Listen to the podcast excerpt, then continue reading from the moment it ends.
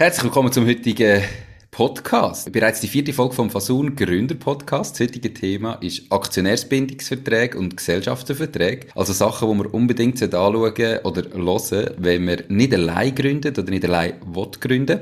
Da kann man sehr vieles regeln. Was genau erzählt Sascha Trüb von Fasun heute gerade wieder? Ich freue mich extrem auf die Folge.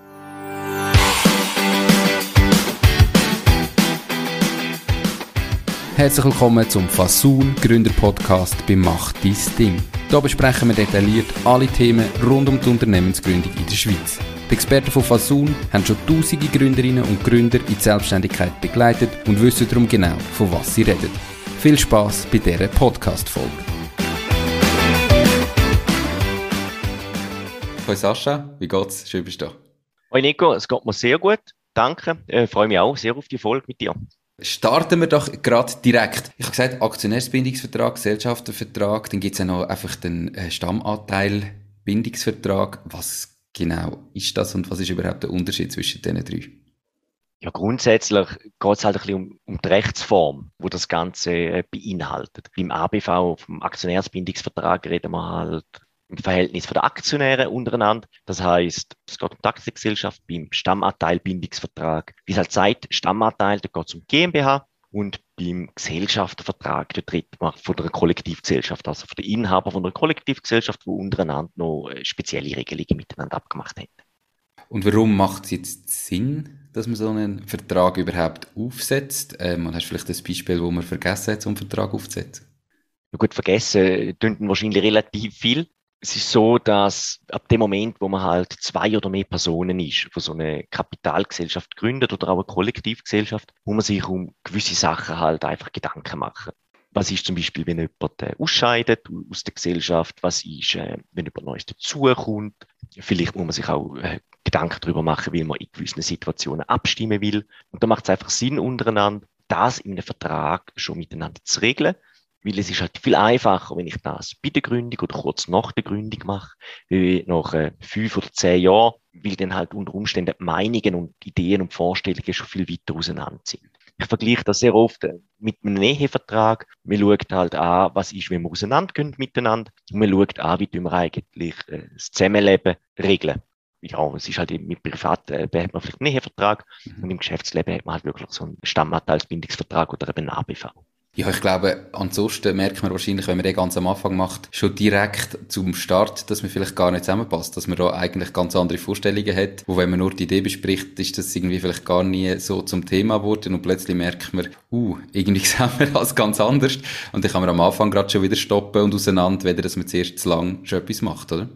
Ja, natürlich. Man kann sich dann wirklich Gedanken darüber machen, über Gesellschaft, über die Zukunft der Gesellschaft und vor allem halt auch über die Organisation. Und man merkt dann halt sehr schnell, hat man da mehrere Leute, die vielleicht das Präsidium wollen übernehmen oder irgendwo einen Vorsitz. Und oft sind ja dann das ein bisschen Streitpunkte, oder? Wer darf der Geschäftsführer sein? Wer darf Entscheidungen treffen? Was machen wir mit dem Geld, wo wir verdienen? Und das sind so ein bisschen die wichtigen Punkte, wo man, wo man sich wirklich muss Gedanken machen muss, wenn man mehrere Leute ist, eine Kapitalgesellschaft gründen Spannend, ich würde sagen, dann gehen wir doch gerade mal rein in Aktionärsbindungsvertrag und du hast jetzt schon ganz vieles angesprochen, probieren wir das noch ein bisschen Struktur zu bringen, was genau überhaupt alles in einem Aktionärsbindungsvertrag drin sein Am Anfang, wie bei fast jedem Vertrag, hat man so eine Absichtserklärung. Warum macht man das und was steht da drin? Ja gut, da steht halt einfach drin, was man mit dem Vertrag schlussendlich will regeln. Das ist halt ein bisschen so eine Präambel vom ganzen Vertrag geht dort wirklich darum, was sind die Absichten von den Personen, die, das Ganze unterschrieben haben. Nachher schreibt man meistens mal äh, das Aktienkapital und Beteiligungsstruktur auf. Also das heißt, wenn wir jetzt zusammen eine Firma hätten, wer wie viel Anteil hat, ist das richtig? Ja, genau. Man schreibt einfach mal die Ausgangsposition an, wer da als beteiligt ist, wer wie viel Aktien hat. Und oft tut man dann auch inkludieren, oder, dass äh, weitere Aktionäre, die dann dazu können, entsprechend halt auch äh, dem Vertrag äh, zugehören sollten. Es ist ja häufig so Diskussion, irgendwie macht man, wenn wir jetzt zweite sind am Anfang 50-50, macht man 51-49. Was sind so deine Erfahrungen? Erstens, was wird öfter gemacht? Und was sind jeweils so ein bisschen die Vor- und Nachteile davon? Also ich denke, aus der Erfahrung heraus wird alles meistens gleichmäßig verteilt. Wenn es mehrere Leute sind, eben 50-50 bei zwei Personen, bei drei Personen, dass alle ein Drittel haben oder, alle 25 Prozent. Das ist so ein bisschen die Erfahrung, dass man dort die gleichmäßige Verteilung hat. Ich sage jetzt mal, ab drei Personen ist das weniger eine Problematik, weil man dann immer eine Mehrheit findet, oder? Bei Abstimmungen an einer GV, weil man hat zwei gegen oder drei gegen. Man findet eher eine Mehrheit. Es ist eher mehrheitsfähig, wenn man mehr Leute ist. Bei zwei Personen 50-50 hat man halt Problematik, wenn man jetzt nichts regeln tut, dass man dort äh, in eine Pattsituation rein können. Und das kann dann halt einfach unschöne Situationen geben, dass eine Person vielleicht etwas will, wo Person B nicht will und entsprechend das Ganze halt einfach kann blockieren. Also das heißt, es ist effektiv, wenn man jetzt 50-50 hat, dann, ist, dann kann die Person, die nicht will, einfach alles blockieren? Oder was, was ist denn rechtlich genau da, dass einfach dann jeglicher Antrag kann abgelehnt werden und es bleibt alles so, wie es ist? Oder wie sieht das aus? Genau, oder? Also, ich meine, es geht zum Beispiel um Dividendenausschüttung, oder? Ich brauche halt einfach 50 äh, Prozent und eine Stimme, damit ich kann die bestimmen und bei 50-50 kann ich das halt einfach nicht, die Mehrheit. Das heißt, ich kann Dividendenausschüttung nicht bestimmen. Ich will vielleicht jemand Neues wählen im Verwaltungsrat oder abwählen im Verwaltungsrat, brauche ich halt auch wieder 50 und eine Stimme.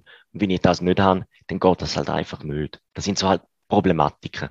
Mhm. Also wäre jetzt deine Empfehlung gleich 51, 49 zu machen, dass man das sicher hat? Oder ist dann halt eine Person immer benachteiligt und darum macht man immer 50-50? Was ist so die Erfahrung von dir? Was ist einfacher? Also ich denke, 49, 51 ist halt einfach, es will niemand der sein mit 49 Prozent. Weil dann hast du ja genau nichts mehr zu sagen. Weil du weißt ja auch, den, der andere bestimmt alles kann ein Vorteil sein, wenn du wirklich nicht willst operativ tätig sein, wenn du vielleicht reine in, in Investorbasis willst sein und eher im Hintergrund, dann kannst du einfach sagen, es geht mir das Ganze ein bisschen weniger an, weil ich 49 Prozent habe, aber ich würde dort schon wenn jetzt beide operativ tätig sind, eher zu 50-50 tendieren. Und wirklich die Sachen, wo einem wichtig erscheinen, wo man will, dass das klärt ist, dass man das eben in einem Vertrag miteinander vereinbaren tut. Und gerade beim Aktionärsbindungsvertrag muss man sich halt, oder bei der AG muss man sich bewusst sein, ich kann in den Statuten am Aktionär nicht weitere Pflichten auferlegen. Bei einer, bei einer GmbH kann ich das in den Statuten machen, bei einer AG nicht. Das heißt, ich muss weitere Pflichten wirklich in so einem Vertrag niederschreiben. Das ist schon mal ein kleines ähm, Vorgreifen auf die nächste Folge. Wer noch mal warten einen Monat, dort kommt nämlich die Statuten, die ein bisschen genauer angeschaut werden. Auch genau der Unterschied zwischen AG und GmbH natürlich. Machen wir mal weiter im Aktionärsbindungsvertrag. Da gibt's ja ein sogenanntes Belastungsverbot, wo man, glaube ich, standardmäßig meistens macht. Was ist das und warum sollte man das machen? Ja, es geht dort mehr halt, dass man die Aktien, die man hat, nicht als Sicherheit irgendwo hinterlegen tut. Es geht ein bisschen um das. Oder dass man das nicht will als, als Aktionariat, weil sonst die, wenn die natürlich als, als Sicherheit irgendwo gelten, dann unter Umständen dann halt irgendwann auch verwertet werden, weil die ja eben als Sicherheit für, für irgendwelche Schulden da sind. Und das ist natürlich das, was man nicht will, das restliche Aktionariat. Also theoretisch könnte ich so zum Beispiel sagen, ich will das Haus bauen und dann bei einer Bank meine Firma noch als Sicherheit hinterlegen oder meine Aktienanteile. Und das wird mit so etwas mit verhindert, weil Sonst hat ja meine Geschäftspartner das Risiko, dass ich nachher privat nicht mit dem Geld umgehen und die Bank plötzlich sagt, wir müssen das Haus jetzt kaufen, jetzt gehören die Aktien uns. Wäre das so, das, was wir eben verhindern in der Theorie, genau, in der Theorie. Die Frage ist halt, ob Banken so etwas machen tun. In der Regel sind sie eher schwierig bei nicht kotierten Aktien, äh, sind sie dort eher zurückhaltend, aber in der Theorie, ja, genau. So das Herzstück meiner Erfahrung nach von dem Aktionärsbindungsvertrag sind ja häufig die Übertragungs- Beschränkungen. Sehe ich da richtig? Sehe ich da falsch? Und was kann man dort regeln? Ja, einfach, dass die Aktien einfach nicht verkaufen darfst. Oder dass du dann eigentlich wirklich den anderen ein Vorkaufsrecht einräumen tust. Also, dass die wirklich Möglichkeit haben, wenn du sagst, ich will jetzt da nicht mehr mitmachen, ich habe die Nase voll, oder ich habe ein anderes Jobangebot und ich will jetzt das da nicht weiterführen, dass die anderen dann wirklich die Möglichkeit haben, mit einem Vorkaufsrecht dir die Aktie abzukaufen und ich dir nicht irgendeinem Dritten, einem Konkurrent entsprechend kann verkaufen. Das ist ja immer Chance und Risiko, da hat man vielleicht das Gefühl, aber ich will vielleicht meine eigene Aktie mal verkaufen, aber dann kann es natürlich auch immer ein Geschäftspartner. Darum regelt man das. Wenn ich das nicht verkaufen oder meine Partner das Vorkaufsrecht haben, zu welchem Preis haben die da? Also ich meine, es ist ja noch mega schwierig, so den Preis von einer äh, AG, die nicht eben an der Börse kotiert ist, zu bestimmen. Regelt man da etwas? Sagt man einfach, du, ihr habt das Vorkaufsrecht ähm, und dann schauen wir zu dem Zeitpunkt, was der Preis ist? Oder wie macht man da? Also da gibt's Dutzende Varianten natürlich, die man machen kann. Und da ist die Kreativität der Aktionäre eigentlich keine Grenze gesetzt. Es gibt viele Leute, die zum Beispiel sagen, ähm, in den ersten drei Jahren oder in den ersten fünf Jahren machen wir einfach den Nennwert, den man eingezahlt hat, das kommt man rüber und nicht mehr. Mhm. Dann gibt es solche, die sagen, der zweifache Nennwert ab dem dritten Jahr bis den und den und dann der dreifache Nennwert. Da hat man verschiedene Möglichkeiten. Dann kann man natürlich auch sagen, wir machen den Unternehmensbewertung an. Das kann ähm, so der Klassiker sind so Substanz- und Ertragswertmethoden, wobei man bei den Substanzwertmethoden eher vielleicht den inneren Wert anschauen tut von einer Gesellschaft und eine Ertragswertmethode vielleicht auch eher so ein bisschen Zukunft gerichtet ist. Aber theoretisch kann man da dann auch jede Art von Unternehmensbewertung, die es gibt, äh, entsprechend einfügen. Problematik ist dann halt einfach, da muss man sich auch bewusst sein, so eine Unternehmensbewertung, wenn ich fünf Treuhänder frage, macht man eine Unternehmensbewertung, werde ich fünf verschiedene Werte bekommen. Weil halt man gewisse Variablen hat, wo jeder ja anders ein bisschen interpretieren tut. Und somit kommt man auf einen anderen Unternehmenswert. Und gut ist den, wenn man sich auf ein Treuhandunternehmen einigen, wo vielleicht so eine Bewertung machen tut. Oder man sagt dann halt wirklich, okay, wir tun die Variable jetzt schon entsprechend festhalten, so gut es geht, damit man den Preisrange, wo es denn gibt, dass der dann so klein wie möglich ist. Also, dass man eigentlich bereits heute so ziemlich die genaue Formel, wie man den Preis errechnet, definiert. Ja, genau. Oder dass, dass man das dann vielleicht machen tut. Es ist dann halt sehr, sehr starr, das Konstrukt, oder? Wie, wie der Unternehmenswert standkommt. Der Vorteil ist aber halt, es ist sich jeder bewusst, was für einen Wert, dass er denn überkommt. Und es gibt ja nicht irgendwelche utopischen Preisvorstellungen. Oder wo einer sagt, hey, mein Unternehmen ist ein Millionenwert oder meine Unternehmensanteil. Ich hätte das gern von dir, sondern es ist dann wirklich relativ starr festgelegt, wie viel das jemand überkommt. Und das ist mir ja bei der Gründung schon klar und somit eigentlich auch fair für jeden. Jetzt hast du gesagt, eben, ich meine, ich weiß dann, wenn ich die Formel definiert habe, was ich überkomme dafür. Wenn ich jetzt äh, mit meinem Geschäftspartner eine Firma habe und sage, so, jetzt sollte ich gehen, wir haben ja da den Aktionärsbindungsvertrag, da steht, welchen Wert dass du mir musst zahlen das ist ja nicht eine Pflicht vom Geschäftspartner, dass es dann muss übernehmen, sondern der kann ja dann sagen, nein, zu dem Preis mache ich das nicht, das ist mir zu viel, ich zahle den Betrag X, oder was passiert dann? Genau, also äh, eben so eine Unternehmensbewertung ist ja selten der Transaktionspreis, wo so etwas stattfindet tut, sondern das ist ja meistens einfach mal eine Richtung, wo nicht, dass es geht. Schlussendlich muss man sich dann dort einigen. Und oft ist es halt so, dass man im Vertrag ihnen vereinbart, wenn der andere denn das nicht annimmt, dass ich dann auf dem Markt kann für den Preis die Anteile verkaufen. Und wenn ich nach einer gewissen Zeit da halt die Anteile nicht verkauft habe, ähm, dann fährt das Spiel wieder von vorne an. Also dann muss ich wieder eine neue Preisfindung machen. Aber es, ist dann natürlich von Vorteil, wenn man dann wirklich miteinander zusammensitzen kann, wenn das noch geht, wenn man sich im Guten trennen tut und entsprechend äh, einen Preis vereinbaren tut. Es ist für beide von Vorteil, weil ein nicht kotiertes Unternehmen ist relativ schwierig zu verkaufen, außer es gibt gerade irgendeinen Konkurrent, der die kaufen will, oder irgendjemand will seine Lieferkette erweitern mit dem Unternehmen, dann kann das vielleicht Sinn machen, aber sonst ist das relativ schwer und darum macht es halt Sinn, sich dann wirklich dort zusammensitzen, das zu besprechen. Man hat einen Vertrag abgemacht, oder mal, wie das in der Theorie sollte ablaufen miteinander, aber schlussendlich muss man zusammenhocken und mit dem gesunden Menschenverstand das miteinander dann anschauen. Also einfach nicht, dass man dann das Gefühl hat, genauso viel hat mein Unternehmen wert. Zuerst muss der Geschäftspartner wirklich auch noch sagen, zu dem Preis kaufe ich es jetzt auch noch. Dann gibt es ja meistens, gerade wenn man mehrere, nicht jetzt nur das zweite ist, sondern vielleicht mehrere, gibt es ein Mitverkaufsrecht. Was ist das? Ja, genau. Das, also es ist nicht nur ein Mitverkaufsrecht, sondern auch dann zum Teil auch eine Mitverkaufspflicht, wo man dann halt unter Umständen miteinander abmacht. Ja, wenn man jetzt jemanden hätte, wo gern 100% kaufen will, ähm, dass die anderen dann einfach verkaufen müssen. Oder dass man dann oft sagt, man macht dann ab, wenn 51 Prozent der Aktien an die Drittperson wollen verkaufen, dann müssen die anderen 49 auch an die Drittperson verkaufen. Natürlich zu den gleichen Konditionen. Weil, wenn man natürlich einen Investor hat oder, oder einen Konkurrent, dann will der ja nicht 51 Prozent kaufen, sondern der will ja eigentlich 100 Prozent kaufen.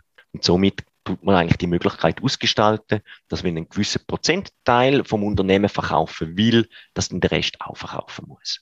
Macht also nur den Sinn, wenn man entweder mehr wie zwei ist oder wenn man 51, 49 Modell hat. Wenn wir jetzt das zweite sind und 50-50 haben, dann gibt's ja die Variante gar nicht. Also dann ist das auch irrelevant, oder? Ich würde das eigentlich immer reinnehmen, oder dass man sagt, der mit 51 Prozent sagt, ich will verkaufen, dass der andere eben auch das Recht hat, auch mitzuverkaufen, oder? Der will ja auch vielleicht daran partizipieren, weil es einen guten Preis hat, aber eben auch unter Umständen die Pflicht hat, dort mitzuverkaufen. Und bei 50-50, da kann man sich höchstens Gedanken machen darüber, okay, man nennt es mal rein, dass wenn es eine Verschiebung gibt von der Aktie, das kann es ja geben, aus irgendwelchen Gründen, dass man es dann schon bereits miteinander vereinbart hätte.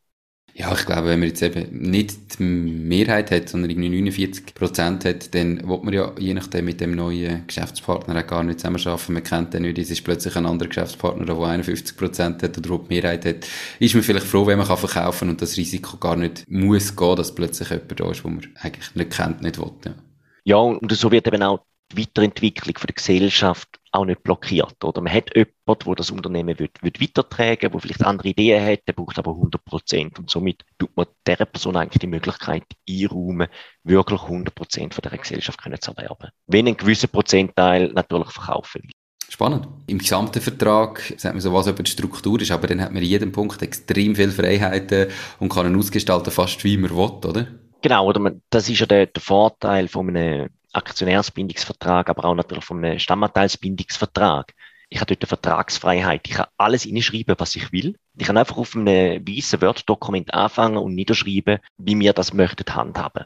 Und grundsätzlich tut man sich ja dann auch dort dran halten, oder? Wie man das niedergeschrieben hat. Und im aller, aller schlimmsten Fall kommt es dann vor Gericht, wo ein Richter dann müsste entscheiden, äh, wie er das sieht. Aber grundsätzlich ist ja der Wille da gewesen, gewisse Sachen miteinander zu regeln.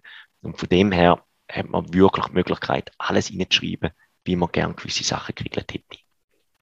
Meistens tut man ja den Verwaltungsrat regeln. Was kann man da überhaupt regeln? Tut man da sagen, wir haben beide immer äh, das Recht, Einsitz zu nehmen? Oder was regelt man da beim Verwaltungsrat?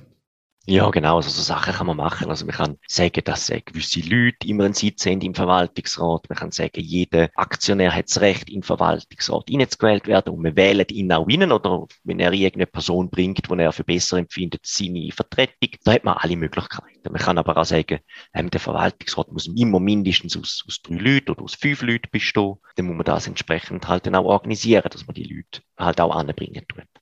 Man hat ja die Stimmrechts, ähm Geschichte, also dass man 50-50 hat oder 51-49. Gleichzeitig ist aber auch der Verwaltungsrat, der gewisse Kompetenzen hat. Hat der Verwaltungsrat immer die gleiche Kompetenz oder kann man die irgendwo regeln? Also weil, wenn wir jetzt zum Beispiel sagen, wir haben zwar 50-50, aber wir sind mindestens fünf Leute im Verwaltungsrat, dann ist ja die Verwaltungsratsmehrheit bei drei Personen, dann kann ich allein ja dann gleich plötzlich nicht mehr blockieren. Oder regle ich das am Anfang, welche Pflichten der Verwaltungsrat hat?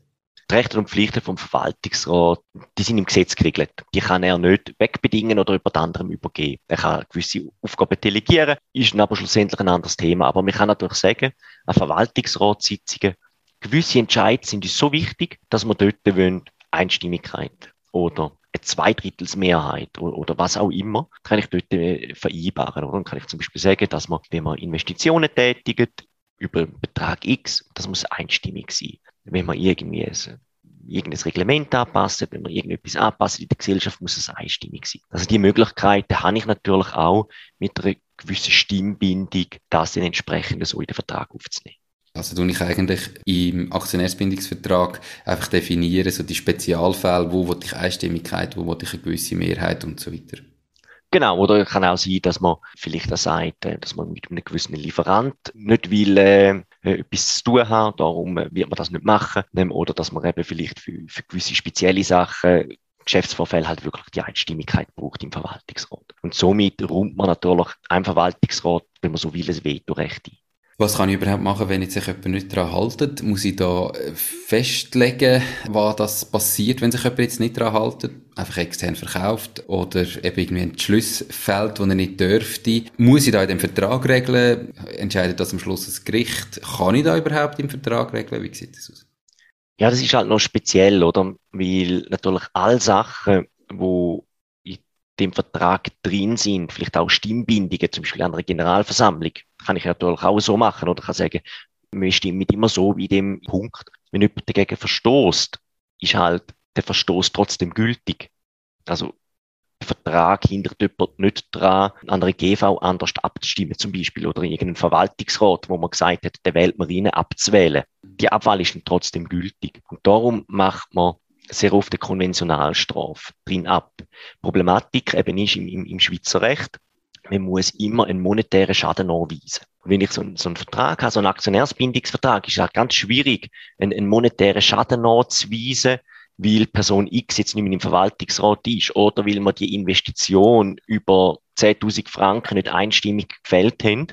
Und ich den monetären Schaden für mich persönlich oder ähm, können beziffern und das ist extrem schwierig. Und darum macht man bei so Sachen eine Konventionalstrafe ab, wo man einfach sagt, du, wenn jemand gegen den Vertrag verstoßt, kostet es ihn einfach, keine Ahnung, 50.000 Franken, 20.000 Franken, 100.000 Franken. Oder dann hat man eigentlich den Schaden beziffert und hat sich darauf geeinigt, wenn jemand dagegen verstoßt, muss er die 100.000 Franken zahlen.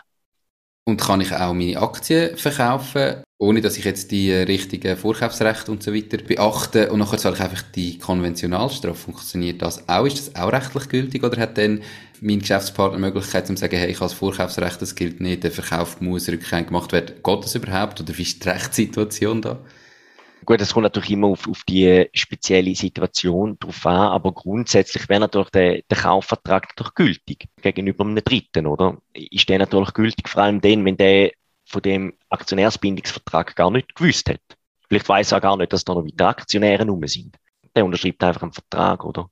Und ist, wenn, wenn man so will, glaubt er einfach jetzt daran, dass er jetzt wirklich der Inhaber ist. Er hat ja das Geld entsprechend dafür zahlt und, und dann kommt die wirklich die, die konventionale Strafe. Aber da bin ich jetzt zu wenig Rechtsanwalt, um zu sagen, was für Möglichkeiten, dass man denn da rechtlich hätte, gegen die Person entsprechend können vorzugehen. Und auch in so einem Fall ist dann wahrscheinlich auch einfacher, einen effektiven monetären Schaden können, daraus geltend zu machen, wenn man wirklich dann die Aktien auch nicht mehr hat oder zum Beispiel auch die Mehrheit von der Gesellschaft dann auch nicht mehr hat.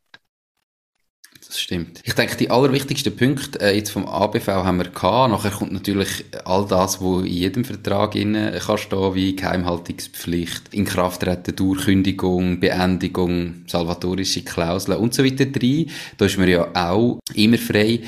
Eine Frage habe ich aber noch. Jetzt kann es ja immer sein, dass mir irgendetwas passiert, äh, dass ich sterbe. Was passiert dann? Müssen dann meine Erben das Ganze übernehmen und kann ich vielleicht auch den Erbfall bereits regeln in einem Aktionärsbindungsvertrag. Wenn ich jetzt zum Beispiel ein Vorkaufsrecht habe, darf ich dann in einem Todesfall von meinem Geschäftspartner das Vorkaufsrecht ausüben oder muss ich dann mit dem seine Erbenschaft? Kann ich da überhaupt regeln? Aber grundsätzlich eben, ich kann alles regeln in, dem, in dem Gesellschaftervertrag. Ähm, sehr oft ähm, macht man es dann so, dass man sagt, eben im, im Todesfall gehen die Aktien über einen, äh, den, der übrig bleibt, oder? Und man hat dann irgendeine Zahlungsfrist an die Erbegemeinschaft für den entsprechenden Vertrag, wo dort drin ist. Das kann man, kann man unter Umständen so regeln. Ja. Perfekt. Jetzt haben wir den Aktionärsbindungsvertrag ein bisschen detaillierter angeschaut. Wir haben am Anfang gesagt, es geht nicht nur um die Aktiengesellschaft, sondern auch noch GmbH und ein bisschen Kollektivgesellschaft. Sieht das jetzt dort einfach genau gleich aus? Es ist halt einfach ein anderer Name vom Vertrag und ein bisschen eine andere Darstellung?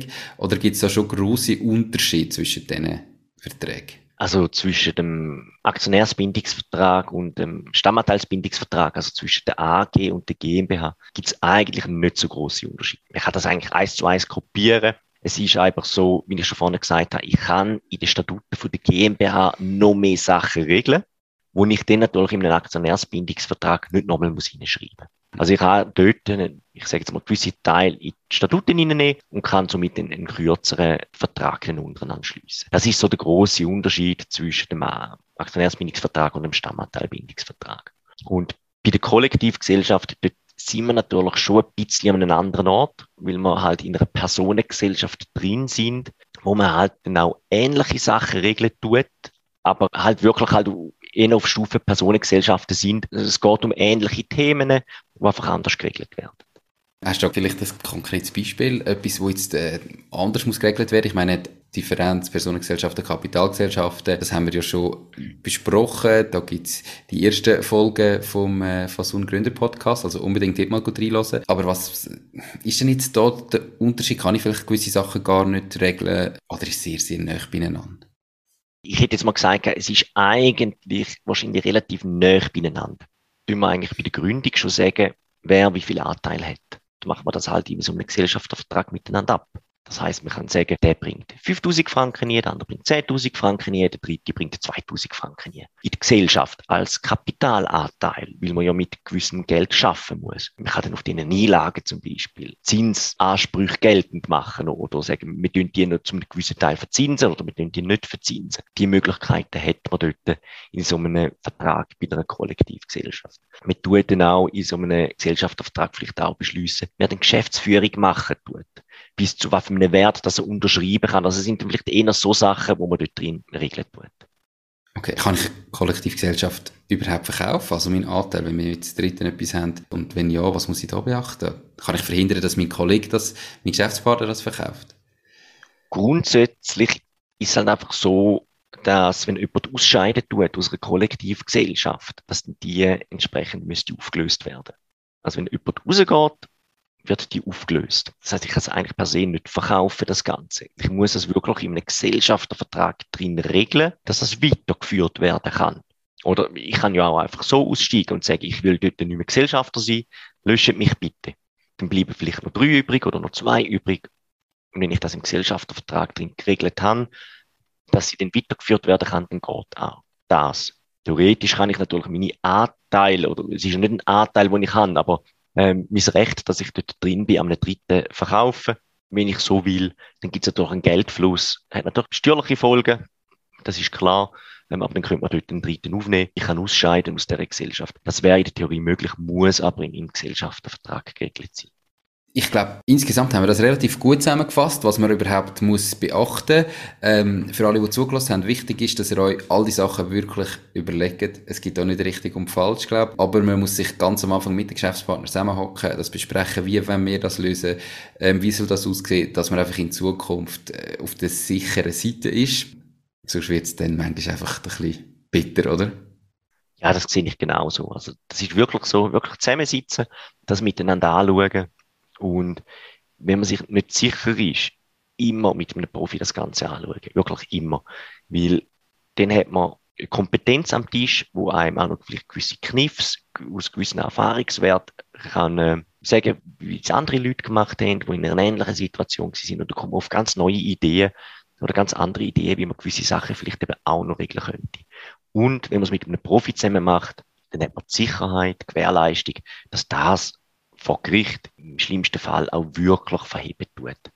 Ihr seid ja jetzt mit Fasun eine Gründungsplattform, macht die Gründungen. Wie handelt ihr das, wenn jetzt jemand bei euch eine AG gründet und sagt, ich will einen Aktionärsbindungsvertrag? Kann man das mit euch machen? Habt ihr da Partner, die ihr zusammen arbeitet? Wie funktioniert das, wenn ich mit Fasun gründe?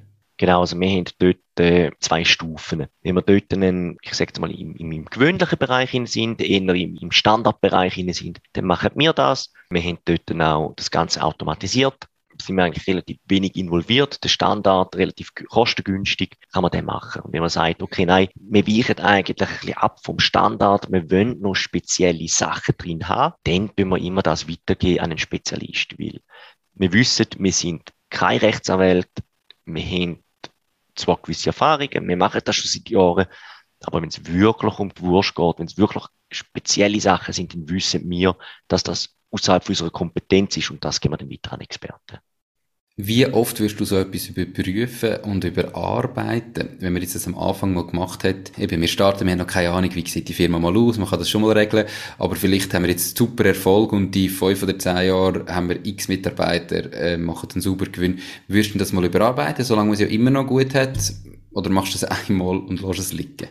Nein, ich hätte schon geschaut, dass man das eigentlich immer wieder mal anschauen tut. Halt immer dann, wenn es größere Veränderungen gibt. Dass man das miteinander anschauen tut. Eben, man hat vielleicht jetzt äh, grosse Aufträge bekommen, man hat Mitarbeiter eingestellt, hat vielleicht auch den Standort gewechselt. Dass man dann nochmal durch den, durch den Vertrag durchgeht, schauen tut, passt das immer noch für uns? Ist es immer noch korrekt, so wie, wie, wie wir uns das vorgestellt haben? Und dann allenfalls halt Anpassungen vornimmt, das wieder ausdrucken tut, unterschreiben tut und dann hat man einen neuen Vertrag. Perfekt. Sascha, ich glaube, wir haben das Thema relativ gut und umfassend erklärt. Von meiner Seite aus persönlicher Erfahrung, macht das, nehmt euch die Zeit. Ich habe leider auch schon die Situation gehabt, dass wir uns von einem Geschäftspartner müssen trennen und dann ist mir einfach froh, je mehr, dass man am Anfang besprochen hat, je mehr, dass man geregelt hat. Es gibt viel weniger Diskussionen und ist einfacher. Wir sind im Nachhinein, wären wir froh hätten wir noch mehr oder noch detaillierter geregelt. Von dem her, wirklich ein Anliegen für mich, darum bin ich extrem froh, haben wir die Folge gemacht. Schauen, dass ihr das könnt regeln könnt, macht den Vertrag egal, welche Gesellschaftsform das ihr habt, wenn ihr mehrere Leute sind. Es ist viel, viel einfacher. Und bei Fragen dürft ihr natürlich immer auf den Sascha direkt zugehen. All seine Angaben findet ihr verlinkt. Und ansonsten haben wir heute auch schon gesagt, die nächsten Folgen werden darum gehen, äh, Statuten ein bisschen genauer anzuschauen und die Unterschiede, äh, mit natürlich noch ein paar weiteren Punkten. Firmenzweck, Firmennamen. Genau. Hast du noch irgendeinen Abschluss oder können wir einen Strich unter die Folge machen? Ich glaube, äh, mit deinen Abschlussworten können wir einen guten Strich unter die Folge machen. Perfekt. Danke vielmals und bis zum nächsten Mal. Ciao, Sascha. Ciao, Nico. Tschüss. Das war es auch schon mit dieser Podcast-Folge. Ich bedanke mich ganz herzlich fürs Zuhören. Ich würde mich außerdem extrem freuen, wenn du auf meine Webseite www.mach-dies-ding.ch wirst gehen und dich dort in mein Newsletter einträgst. Damit kann ich dich über neue Folgen und Themen, die dir helfen, dein eigenes Ding zu starten, informieren. Nochmal danke vielmals fürs Zuhören und bis zur nächsten Folge vom Mach dies Ding Podcast. In dem Sinn, alles Gute und bis dann, dein Nico.